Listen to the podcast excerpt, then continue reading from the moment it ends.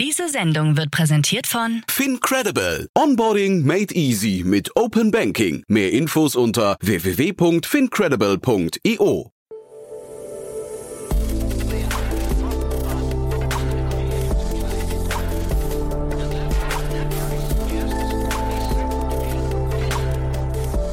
Startup Insider Daily. Hallo und ganz herzlich willkommen zurück zu Startup Insider Daily. Ich bin Eva und ich habe jetzt die Mittagsausgabe um 13 Uhr für euch und auch einen tollen Gast. Sein Name ist Armando Statti. Er ist Founder und CEO von deinepflege.de.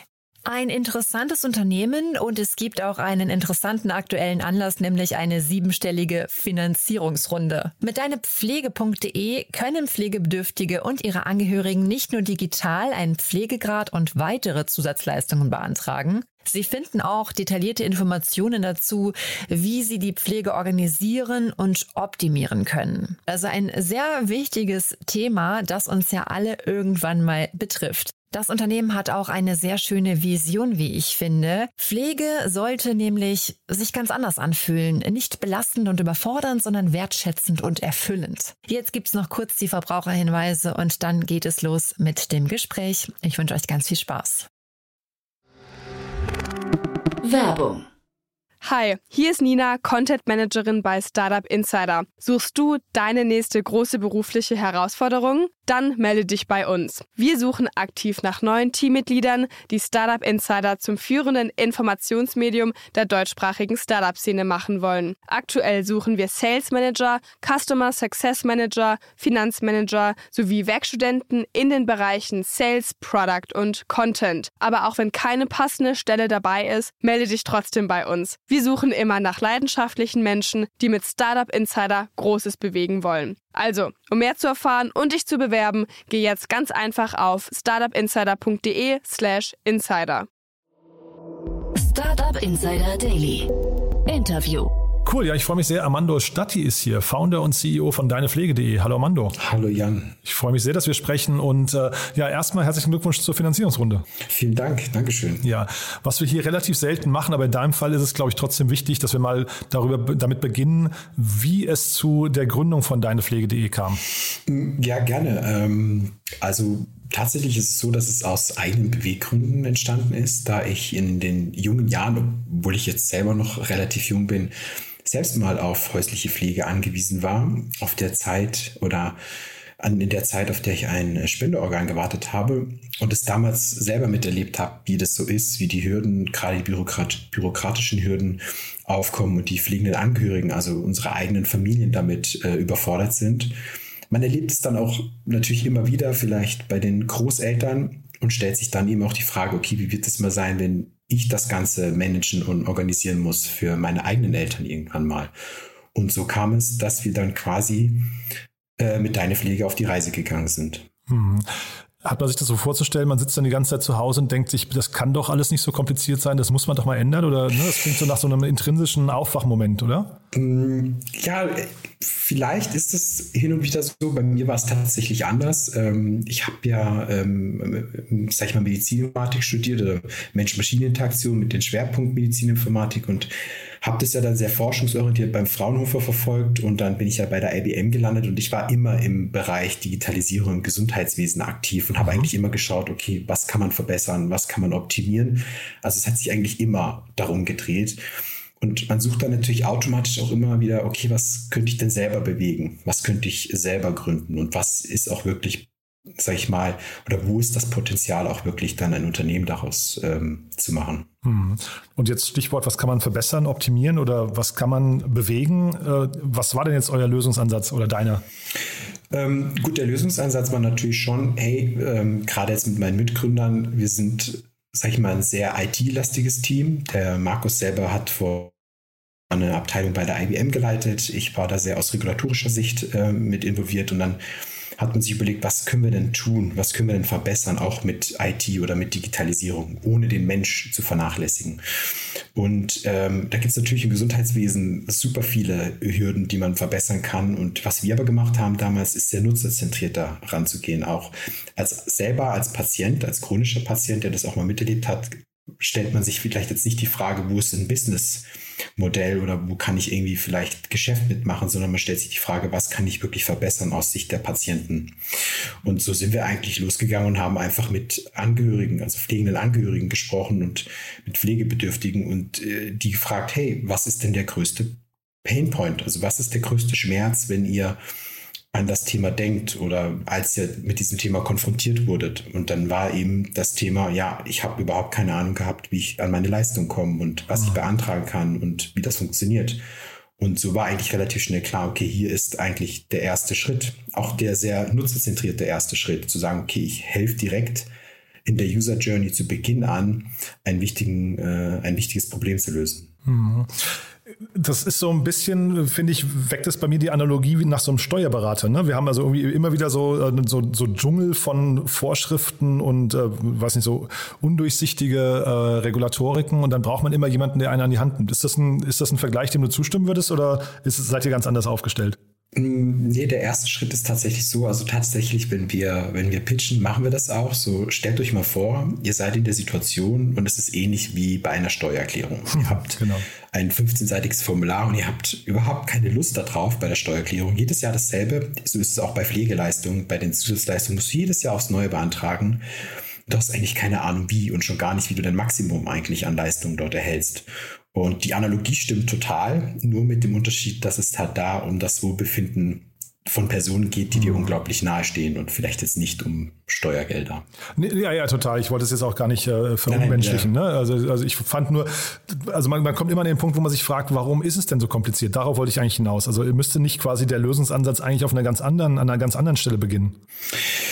Ähm, ja, natürlich. Also eigentlich müsste man sagen, okay, warum ist es denn so ein Thema, ähm, überhaupt in diese Leistung ranzukommen? Jetzt gehen wir natürlich tief in das Pflegesystem Deutschlands rein. Es fängt ja damit an, dass wir ja ein Leben lang Sozialversicherungsleistungen zahlen und aber dann uns irgendwann fragen, okay, was erhalte ich denn am Ende davon? Und was viele Menschen nicht wissen, all die Pflegeleistungen sind am Ende eben auch nur Teilkasko-Leistungen. Also es ist eigentlich jetzt nichts, wo man sagen kann, es deckt meine vollumfänglichen Kosten ab im Falle eines Pflegefalls. Ähm, da fängt es schon an. Jetzt kann man sagen, ist es gut oder schlecht? Ist es zu wenig? Ich glaube, es gibt Länder, wo man eben gar nichts hat. Mhm. Ähm, das muss man natürlich auch immer anschauen. Und auf der anderen Seite die Bürokratie, die dahinter steckt, die Intransparenz. Ich glaube, das ist halt, ich will jetzt gar nicht sagen, dass das ein Thema des von Deutschland ist. Ne? Das ist halt, glaube ich, so sind wir als, äh, sag ich mal, Land auch irgendwo gewachsen. Wir sehen, wir sehen das halt auch in der Steuererklärung. Ähm, aber da könnte man zum Beispiel auch sagen, lasst uns doch einfach einfach machen, ne? also einfacher machen und diese ganzen Prozesse, diese Verwaltungsprozesse wegrationalisieren, ähm, wie wir es bei einer Steuererklärung eigentlich auch tun sollten. Ähm, aber ich glaube, da mache ich einen riesen Fass auf, wenn wir dieses Thema anfangen. Ja, ich, ich wollte es auch gar nicht so vertiefen. Ich wollte nur sagen, also eigentlich müsste man, glaube ich, auch da mal so auf den Aufwachmoment irgendwie äh, seitens der Regulatorik mhm. oder Politik äh, hoffen. Äh, Absolut, ich höre ja. hör aber raus, ihr seid noch nicht demotiviert. Nein, überhaupt nicht. Äh, überhaupt nicht. Also, wir, also es, auf der einen Seite sehen wir natürlich, dass äh, genau dieses erste Produkt, und wir sind ja mittlerweile auch schon zwei, drei Schritte weiter, aber genau erst dieses erste Produkt, wobei wir mittlerweile gar nicht mehr sagen Produkt, sondern es ist eigentlich auch ein Kanal, um eben Nutzer zu generieren, erfolgreich ist, sehr erfolgreich ist und ähm, es auch angenommen wird, weil die Leute sagen, toll, klasse, endlich ist etwas da, was mir diesen Einstieg vereinfacht. Und ähm, das motiviert. Das demotiviert nicht, das motiviert. Und dann gibt es natürlich ganz, ganz viele Folgeschritte, die man dann noch angehen kann, die wir schon angegangen sind und ähm, überhaupt nicht demotiviert, weil man sieht, dass es vom Nutzer angenommen wird und äh, ihn auch ähm, selber begeistert und vor allem auch am Ende des Tages hilft. Hm. Ja, aber ich glaube, man darf nicht vergessen, die Leute, die äh, äh jemanden zur Pflege haben, im Familienkreis ist es ja meistens, sind ja sowieso mit dem Kopf und mit den Nerven ganz woanders. Ne? Das heißt, da kommt dann dieser regulatorische Teil irgendwie noch on top und ist, glaube ich, ein Stressfaktor, den man wirklich vermeiden möchte eigentlich. Ne? Richtig, richtig, genau so ist es. Ja. Äh, äh, vielleicht beschreibst du mal so ein bisschen die, die äh, Zielgruppen jetzt. Also kann man sagen, es sind alle Pflegebedürftigen oder die Angehörigen von Pflegebedürftigen oder wie würdest du sagen, ist eure Zielgruppe genau gestaltet? Mhm. Ähm, also ich sage ja immer, ähm, wir digitalisieren Deutschlands größten Pflegedienst. Jetzt mhm. mal sehr bold rausgehauen. Warum? Weil wir haben in Deutschland rund 4,7 oder 4,6 Millionen Pflegebedürftige Bedürftige. Ähm, und wir wissen ja, dass es bis 2030 bis zu 6 Millionen werden sollen. Und du musst dir anschauen, natürlich werden die nicht alle von Pflegenden ähm, oder von Angehörigen gepflegt, sondern dann ist auch noch der ambulante Pflegedienst mit eingeschalten etc. Aber diese Organisation, das Kümmern, das Sorgen übernimmt immer ein Angehöriger. Und genau die Personen, diese Zielgruppe adressieren wir eigentlich. Und deswegen sage ich auch immer Deutschlands größter Pflegedienst, weil ohne sie würde einfach nichts passieren. Mhm. Ähm, das heißt jetzt nicht, dass ich einen ambulante Pfle ambulanten Pflegedienst außen vor lassen möchte. Um Gottes Willen, im Gegenteil. Gerade hier ist auch immer die Frage, wie kann ich zum Beispiel ambulanter Pflegedienst und Kommunikation zwischen Angehörigen besser unterstützen.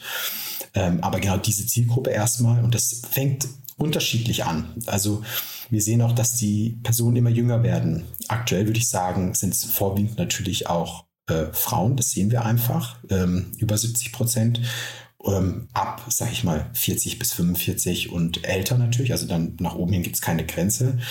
Und was aber natürlich auch gerade sehr spannend ist, es gibt eben auch die Bewegung der Young Carers. Das bedeutet ähm, Menschen, die jünger sind als 20 oder 18 sogar, ähm, die sich dann tatsächlich auch um die Großeltern kümmern. Und es fängt ja, man muss jetzt fragen, okay, wo fängt dann kümmern oder sorgen oder pflegen an? Der Grad zwischen, ich gehe mal für meine Oma oder für meine Mutter einkaufen, bis hin, ich helfe vielleicht auch mal bei der Medikamentenvorbereitung ist ja relativ schmal im Alltag. Mhm. Und trotzdem, du hast ja vorhin gesagt, ihr nennt es nicht Produkt, aber äh, irgendwie muss ja jetzt daraus ein Produkt entstanden sein oder mehrere, ne, die äh, jetzt äh, zumindest diese Finanzierungsrunde, das ist ja noch nicht mal eure erste Runde, ihr habt, das ist die zweite Runde, wenn ich es richtig verstanden habe, ne, ähm, mhm. äh, die diese rechtfertigen. Wie, wie ist das Geschäftsmodell? Genau, also es ist so, dass wir ähm, natürlich mit der, mit der Antrags-, mit der digitalen Antragsstrecke erstmal helfen, maximal alle Pflegeleistungen natürlich ähm, für, die, für die Nutzer rauszuholen und natürlich auch ihnen dabei unterstützen, diese überhaupt zu erhalten. Aber jede Pflegeleistung, das bedeutet auch eine Zusatzleistung, da muss ja auch eine Dienstleistung dahinter stecken. Das bedeutet, wenn ich zum Beispiel, nachdem ich einen Pflegegrad beantragt habe, ein Hausnotrufsystem brauche oder ein Pflegehilfsmittel, also oder eine Pflegehilfsmittelbox zum Beispiel, dann muss diese Leistung ja auch bedient werden. Und so sind wir eigentlich auf den Weg gegangen und haben eben mit Partnern gesprochen. Bestes Beispiel ist zum Beispiel die Pflegebox. Du kannst das beantragen, bis 40 Euro im Monat für Desinfektionsmittel etc. Das muss natürlich dann auch von jemandem angeboten werden. Und dann haben wir eben die Pflegebox, wo auch Prosenio jetzt äh, dahinter steckt, äh, als Partner gewonnen. Und jetzt kann man sagen, okay, es ist einfach eine Lead-Weiterreichung, ist es aber in diesem Fall nicht, weil wir schon auch dafür sorgen, dass es implementiert wird in unser Ökosystem. Also unsere Nutzer können alles bei uns machen und verwalten, was am Ende so ein bisschen auch das Lieferando der Pflege ist, weil wir Fulfillment-Partner haben, die dahinter stecken. Und natürlich verdienen wir dann über diese über dieses Partnermodell aktuell was wir auch aktuell noch sehr zielstrebig verfolgen und ähm, auch für uns gerade funktioniert. Mhm. Und was würdest du sagen, also vielleicht Proso, äh, Prosenio, weil du es gerade ange, äh, angenannt, äh, angesprochen hast, ist ein Investor gewesen der letzten Runde, ne? Genau. Ja. Mhm. was würdest du denn sagen, was sind denn die äh, Grenzen eures Modells hinterher? Also wo, äh, du hast jetzt gerade beschrieben, wo ihr gerade steht und was jetzt so die, die, die anfänglichen Produkte sind, aber du hast ja zeitgleich von diesem riesengroßen Markt gesprochen, der ja im Prinzip wahrscheinlich erstmal grenzenlos ist. Wo, wo zieht ihr eure Grenzen? Mhm. Also die Grenzen an der Stelle sind natürlich, da, da muss man natürlich schauen, wie ist das Pflegesystem in Deutschland aufgebaut. Es ist immer sehr lokal auch, das ist nun mal so sehr regional. Im Falle einer Pflegebox kannst du bundesweit denken. Ich glaube, hier sind überhaupt keine Grenzen. Wenn ich jetzt über das Thema, sei, sei es mal ein Treppenlift spreche oder ein Badumbau etc., da muss man schon schauen, okay, muss ich für Baden-Württemberg einen Partner finden? Muss ich für Bayern einen Partner finden? Einfach auch, um auch die Lokalität zu wahren. Das ist auch etwas, was wir validiert haben, was auch zum Beispiel viele ambulante Pflegedienste sehen. Ich will gar nicht das Hausnotrufsystem von XYZ haben, der in Berlin sitzt, sondern ich will vielleicht meinen lokalen Anbieter haben. Das muss uns natürlich noch gelingen. Da sind wir auch gerade dran, dass man sagt, okay, schaffen wir diese Lokalität, dieses Regionale auch beizubehalten. Ähm, und ich denke, da könnte eine Grenze sein am Ende des Tages. Mhm. Ob die jetzt schlecht ist, weiß ich gar nicht, weil wir natürlich auch auf anderen Plattformen sehen, dass es funktioniert. Hm.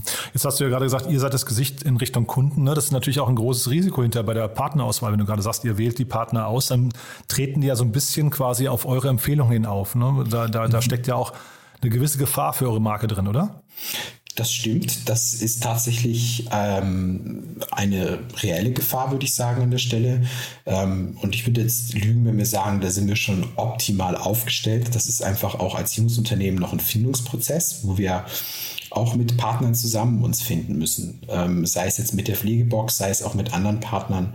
Ähm, aber ich denke, auch hier gibt es Wege und Mittel, wo man sagt, okay, wie kann man das optimieren? Und bisher sind wir auf einem guten Weg, was mich auch sehr glücklich stimmt. Aber du hast schon recht, die Gefahr ist auf jeden Fall vorhanden. Hm. Wir hatten Prosenio eben angesprochen. Jetzt hat investiert Schülke, habe ich richtig verstanden. Äh, die kannte ich auch nicht. Das ist aber, glaube ich, auch wahrscheinlich nicht verwerflich, weil sie kein klassischer Investor sind, ne? Genau. Also äh, Schülke ist ja ähm, vor allem im Bereich Hygienemittel unterwegs und ist eben auch insofern involviert, da sie ja auch quasi über Equity, Equity ist ein großer äh, schwedischer Private Equity äh, Fonds, der quasi jetzt mit Schülke und Prosenio quasi so auch ein bisschen dieses Build-and-Make-Prinzip äh, fahrt und ähm, ist Teil dessen. Und Schülke ist natürlich insofern daran interessiert, weil natürlich Teil ihrer Produkte auch Teile der Pflegebox sind und natürlich schon auch erkennen, dass das Digitalisierungsthema in der Pflege, sei es als Vertriebskanal oder eben auch als, als Zweck dessen, deine Pflege als Marke zu nutzen, um anders an Kunden ranzukommen, ähm, haben sie einfach ja auch das Potenzial erkannt. Hm. Ja, sehr spannend. Ähm, vielleicht nochmal für die Hörerinnen und Hörer, die jetzt zugehört haben und denken, das könnte irgendwie zu Ihnen passen oder das klingt schön, um wahr zu sein. Wer darf sich denn bei euch melden oder für wen passt das Ganze noch nicht, was ihr gerade macht? Ähm, also aktuell darf sich natürlich jederzeit jeder gerne bei uns melden. Ähm, aktuell sind wir aber natürlich, also hauptsächlich mit dem Fokus auf der Suche nach weiteren Partnern. Einfach auch, um dieses Modell weiter zu etablieren, um einfach auch die Leistung hinter den ganzen Zusatzanträgen bedienen zu können. Und äh, natürlich sind wir aber auch interessiert an ambulanten Pflegediensten. Und was wir auch parallel tun, ist immer wieder auch mit Versicherungen, äh, Versicherungen zu sprechen, sei es privat, sowohl auch als gesetzlich. Mhm. Sehr spannend. Und wer sich auch melden darf, was mir erzählt, sind Mitarbeiter, ne? Potenzielle Absolut. Mitarbeiter. Ja? Absolut, genau. Wir sind natürlich jetzt mit der Investitionsrunde ganz fleißig auf der Suche nach tollen weiteren Talenten, um unser bisher schon großartiges Team auch zu erweitern und äh, daher immer gerne melden und wir suchen tatkräftig und sind offen für jede Art von Bewerbung. In ganz Deutschland oder wo? Gerne in ganz Deutschland. Wir sind durch Corona ähm, remote gewachsen. Wir haben natürlich auch hier und da ein Office, einfach weil wir als Gründer natürlich auch irgendwo in Deutschland positioniert sind, äh, sind aber total offen, ähm, was die Hybrid- bzw. Remote-Arbeit angeht und wollen uns hier erstmal gar nichts ähm, oder keine Möglichkeit versperren. But there is one more thing. One More Thing wird präsentiert von OMR Reviews. Finde die richtige Software für dein Business. Armando, wirklich sehr, sehr spannend. Äh, ich würde sagen, als letzte Frage nochmal, wir haben ja eine Kooperation mit OMR Reviews und äh, da fragen wir immer nach unsere Gäste nach einem Tooltip oder einem Lieblingstool, das sie gerne weiterempfehlen möchten. Und da bin ich gespannt, was du mitgebracht hast. Gerne, gerne. Ich habe ja auch schon eure Liste erhalten und ich habe geschaut, das Partner-Tool ist schon vorhanden und zwar Jira. Mhm. Und ich würde an der Stelle tatsächlich von Atlassian das Confluence empfehlen. Ah. Ähm, einfach deswegen, ich glaube, erstens ist die Zusammenarbeit mit Jira einfach unglaublich großartig. Aber wir nutzen es vor allem als ähm, Knowledge-Plattform. Also wir dokumentieren alles. Wir haben natürlich unsere ganzen Pläne, sei es Marketingstrategie etc., alles dort dokumentiert und auch aufgeschrieben. Und warum? Ähm, wir haben uns schnell äh, die Frage gestellt, okay, natürlich hat jeder eine Cloud und sei es OneDrive und wie sie alle da draußen heißen. Aber schlussendlich hast du dann doch das Thema, ich muss irgendwo einer Folderstruktur suchen, wo jetzt meine ganzen Dokumente oder Themen sind. Und dann fragt der eine Mitarbeiter den anderen auf Slack. Und auf Confluence hast du alles online. Aller, ja, sag ich mal, Wikipedia. Du kannst äh, Artikel oder Dokumente folgen oder nicht folgen, bekommst gleich Bescheid und du kannst auch parallel an Dokumenten arbeiten. Und ich glaube, so haben wir es einfach geschafft, als Team diesen Knowledge-Transfer einfach auch zu etablieren und aufrechtzuerhalten. Jeder weiß, wo wann was abgeht. Wenn neue Informationen dazukommen, kann sich selber einlesen und ähm, macht natürlich das Thema Transparenz in einem Startup, das vor allem auch remote arbeitet, um wesentlich äh, oder um viele Dinge einfacher. Ähm, genau, für wen eignet sich dieses Tool? Ich glaube, für jeden, vor allem wenn man schon auf Jira setzt. Man kann es mit Slack kombinieren, äh, so dass man auch gleich Updates bekommt im Slack-Channel, wenn was passiert ist. Und ich meine, dass sogar äh, für Startups bis zu zehn Leuten das Ganze sogar umsonst ist. Zumindest war es eine Zeit lang so. One More Thing wurde präsentiert von OMR Reviews. Bewerte auch du deine Lieblingssoftware und erhalte einen 15 Euro Amazon-Gutschein unter moin.omr.com/insider.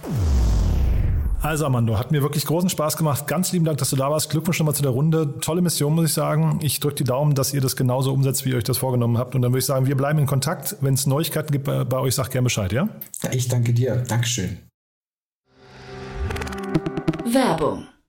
Hi, hier ist Moritz, Marketing und Growth Manager bei Startup Insider. Wenn du über die verschiedensten Themen immer auf dem neuesten Stand sein möchtest, dann empfehle ich dir auf jeden Fall unsere Newsletter auszuprobieren. Von unserem täglichen Morning Briefing Startup Insider Daily zu unseren themenspezifischen Newslettern wie Krypto und Web3, Investments und Exits oder KI Kompakt bist du mit unseren Newslettern immer top informiert. Falls du interessiert bist, kannst du dich jetzt ganz einfach kostenlos anmelden und zwar unter startupinsider.de/slash insider.